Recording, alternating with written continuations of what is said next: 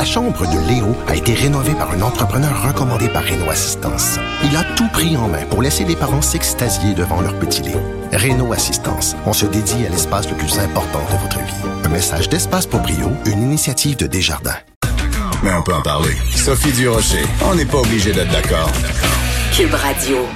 On sait que quand les, les villes chinoises ont déconfiné, euh, après avoir été confinées pendant une très longue période, le taux de divorce a augmenté de façon significative. Les gens, euh, dès, dès qu'ils passaient le pas de la porte, qu'ils sortaient du déconfinement, ils se dirigeaient directement dans des endroits pour euh, aller consulter un avocat et demander le divorce. Est-ce que ça va être la même chose ici au Québec? On va en parler avec Maître Sylvie Schirm, qui est avocate au cabinet Schirm et Tremblay Avocat. Bonjour, Maître Schirm. Bonjour. Est-ce que vous, votre téléphone sonne plus souvent ces temps-ci avec des couples qui sont à bout et qui en peuvent plus de leur conjoint confiné? Écoutez, on a des appels comme on en a toujours eu, mais ce phénomène-là est pas nouveau parce qu'on le vit en droit de la famille après les vacances d'été, au mois de septembre, et on le vit en janvier après les congés des fêtes. C'est souvent après que les gens ont passé du temps ensemble, euh, hors de la routine, euh, le train-train quotidien, qu'on voit qu'ils ne se sentent plus bien et que souvent on a des appels et des consultations. C'est très normal pour nous. Notre mois de septembre et mois de janvier sont les mois, les ah. mois assez occupés. D'ailleurs, je pense qu'en Angleterre, ils appellent ça Divorce Day en janvier euh, parce que c'est un phénomène qui existe là euh, un petit peu partout dans le monde occidental. Mais c'est drôlement intéressant. Ça signifie que dans un couple, ça va bien si on se voit pas trop souvent, puis quand on se voit trop, c'est là qu'on se tape sur les c'est là que les oui, mais je pense que aussi c'est à ce moment-là que les gens peut-être font peut-être un peu plus de prise de conscience parce qu'ils passent du temps ensemble et se sentent si on est malheureux, mais c'est sûr qu'on plus de temps qu'on va passer ensemble, plus qu'on va être malheureux. Alors euh, c'est un peu normal, mais le défi avec la COVID, je pense, c'est le fait que euh, cela, les deux éléments de, dans le de, de source de, de, stress dans un couple, source de conflit, mhm. c'est les enfants, l'éducation des enfants, les enfants et l'argent. Alors là, avec la COVID, c'est vraiment ça qui est arrivé pendant de nombreuses semaines. Les difficultés, les enfants sont à la maison et aussi on a fort probablement des problèmes financiers. Alors c'est les deux éléments de stress qui, qui se retrouvent encore plus accentués euh, qu'en temps normal avec la COVID.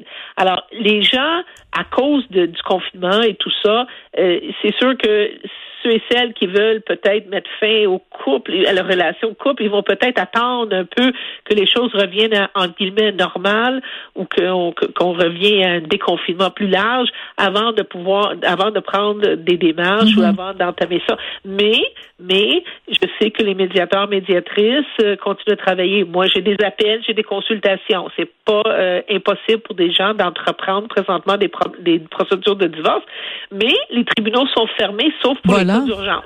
Alors, euh, si on a une urgence, oui, on peut s'y adresser, mais il faut qu'il y ait une certaine urgence. Alors, je pense que les gens probablement, et je pense c'est un peu qu'est-ce que je ressens euh, dans le milieu, ceux qui sont encore ensemble aujourd'hui vont probablement attendre un peu. Ceux qu'on a vécu en droit de la famille, c'est plutôt les conflits autour de l'école et la garde, etc., pour les gens qui étaient déjà séparés. Oui, c'est ça, parce que ça, ça a été aussi, euh, ben, c'est pas terminé bien sûr, mais toute la question de savoir euh, avec qui les enfants sont, euh, la question aussi de savoir, ben, si quand les enfants sont chez papa ou chez maman, que papa maman respectent pas les, les règles d'hygiène ou de distanciation à, à, notre goût, ou alors toute la question en ce moment, depuis hier dans une partie du Québec, en tout cas, les enfants qui retournent à l'école, ça aussi c'est une source de conflit énorme, aussi bien auprès des parents qui sont ensemble que des parents qui sont séparés? Définitivement. Et dans les cas des parents séparés, on, il y a eu des jugements qui sont sortis parce que les régions ont commencé le, le retour à l'école hier. Alors, en région, il y a eu cinq ou six, sept même jugements qui ont été rendus au niveau du retour ou non à l'école. Puis les, les jugements, vous savez, en droit de la famille, on fait du cas par cas. Quand il s'agit de la garde d'un enfant, le devoir d'un juge, c'est d'évaluer le meilleur intérêt de l'enfant. Alors, on va vraiment regarder cette famille-là, c'est quoi les besoins, c'est quoi le problématique, c'est quoi le meilleur intérêt de cet enfant-là. Donc, on n'a pas toujours les jugements qui vont aller toujours dans le même sens. Mais ce qu'on ressent là, de ces jugements-là, mm-hmm. c'est des parents qui sont en bout de ligne de bonne foi, mais très inquiets, et qui ne s'entendent pas sur le retour ou non à l'école. Alors, s'il y a un déconfinement scolaire à Montréal, on le sait pas, mais s'il y en a un avant la fin de l'année scolaire, on s'y attend, droit de la famille, qu'il va avoir des demandes devant les tribunaux parce que les parents ne, ne vont pas nécessairement pouvoir s'entendre sur l'envoi ou non de l'enfant à l'école. Et qu'est-ce qui vient compliquer la donne? C'est que souvent, les gens sont dans des familles recomposées. Donc, parfois, c'est la conjointe ou le conjoint qui est à risque. C'est pas juste le parent et l'enfant. Alors là, le juge doit trancher entre l'enfant, le conjoint, le milieu familial. Euh, c'est beaucoup, euh, c'est une tâche extrêmement difficile. Je voudrais vraiment pas être dans les souliers d'un juge de ces jours-ci. Mais c'est intéressant parce que vous dites évidemment qu'en droit familial, euh, chaque, on prend cas par cas. Ça veut dire qu'il n'y a pas de jurisprudence, par exemple, qui peut s'appliquer. C'est pas parce que par les, cinq ou six jugements qu'il y a eu jusqu'ici, on a donné, euh, on est allé dans à la solution A, que la solution A va pouvoir s'appliquer pour les autres familles. Ça va être du cas par cas à chaque fois. Exactement. Puis les jugements sont un peu divisés parce qu'il y en a, je pense, il y en a trois qui disent on retourne l'enfant à l'école, deux autres qui disent que non. Euh, parfois, c'est le même juge qui va dans le même sens. Il y a un, autre, juge qui, qui, rend des décisions différentes. Ce qui, ce qui est le travail du juge, c'est de faire du cas par cas. Alors, euh, on va utiliser, essayer d'utiliser tous ces arguments-là. C'est difficile de pouvoir prédire qu'est-ce qu'un juge peut trancher au niveau du retour à l'école. Et il faut pas, il faut pas oublier que qu'est-ce qui va s'en venir peut-être là, ça va être le camp de jour. Qu'est-ce qu'on va faire avec le camp de jour? Est-ce que les parents vont s'entendre ah. ou non?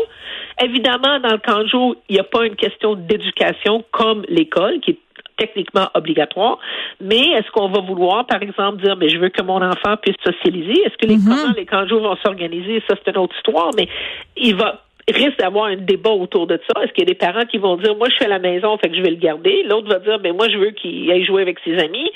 En tout cas, c'est pas c'est pas évident. Ce sera pas évident cet été qu'est-ce qui va arriver à ce niveau-là. Mais moi, ce que j'encourage aux parents, c'est de tenter de vous entendre dans la mesure du possible. Puis, je dois vous dire, tous les jugements qu'on a vus, même pour le retour d'école, j'ai jamais senti qu'il y avait un parent qui manipulait ou qui avait ah non? d'autres fins. Ah non? Des parents inquiets. De bonne foi. De bonne foi. De bonne foi inquiets hum. avec, des, divergences d'opinion sur qu'est-ce qui est bon pour leur enfant. Mais ça, ça arrive même dans les couples euh, unis. Tout à fait. comme vous l'avez dit tantôt. Mais, mais c'est ça qu'on ressent. C'est vraiment cette inquiétude. Et, et, les parents sont de bonne foi, mais ils sont inquiets, pas capables de s'entendre. Puis ils vont se rendre devant un juge pour, euh, pour demander au juge, dans le fond, de prendre une décision. De trancher. leur enfant. Hum. Mais ce qui est intéressant aussi, euh, Maître Chim, dans tout, euh, dans tout ce débat, en fait, c'est un débat que toute la société a. Pas seulement les gens qui sont parents d'enfants, c'est, ça revient à quelque chose d'assez fondamental, c'est quelle est ma tolérance au risque? Parce que, euh, il y a quelqu'un l'autre jour qui utilisait une, une comparaison en disant, ben, faire du vélo, c'est le fun.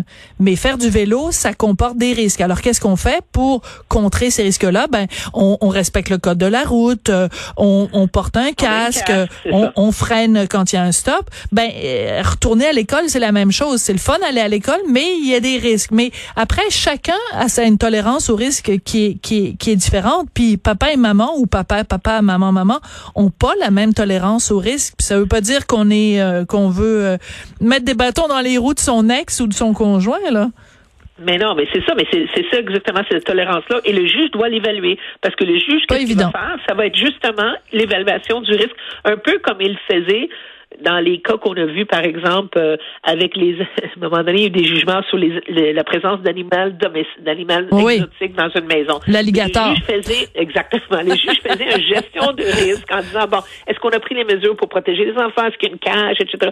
C'est un peu la même, la même démarche qu'il doit faire, mais ici, c'est le problème qui s'ajoute, c'est que le juge doit aussi dire, ben, est-ce que je choisis l'école ou je choisis la relation avec le parent? Parce qu'un enfant qui va à l'école, peut-être ne verra plus. Il y a un jugement qui a dit, ben, je sais qu'il verra pas son père parce que son père est à risque, puis habite avec sa hmm. grand-mère qui est à risque. Mais quand même, je trouvais plus important qu'il aille à l'école, qu'il voit son père. Mais c'est dur, c'est des jugements difficiles à hmm. trancher parce que c'est ça qui les valeurs qu'on confronte, l'école ou la relation avec le parent dans un moment d'instabilité énorme pour les enfants. Faut pas oublier ça. Ils vivent l'instabilité là. Absolument. Même dans les, même dans les, dans les, les familles unies où il n'y a pas de conflit, ils vivent l'instabilité. Absolument, tout à fait. Maître Schirm, c'est toujours passionnant de vous parler, puis vous avez tout à fait raison de soulever la question des camps de jour. Ça va être comme euh, ah. tout un autre panier de problèmes et de questions à soulever. C'est toujours passionnant de vous parler. Maître Sylvie Schirm, avocate au cabinet Schirm et Tremblay, avocat. Ben, c'est comme ça que se termine euh, l'émission. On n'est pas obligé d'être d'accord. Justement, euh, je me suis Elle vient de soulever ça. Je me demande, moi, est-ce que je vais envoyer mon fils en, en camp de jour euh, cet été? Bonne question. On se retrouve euh, demain. Je voudrais remercier Hugo Veilleux, Frédéric Mocourt, et Maude Boutet à la recherche et Gabriel Meunier qui est à la mise en onde. Eh bien, il y a de l'écho. Je sais pas pourquoi. On se retrouve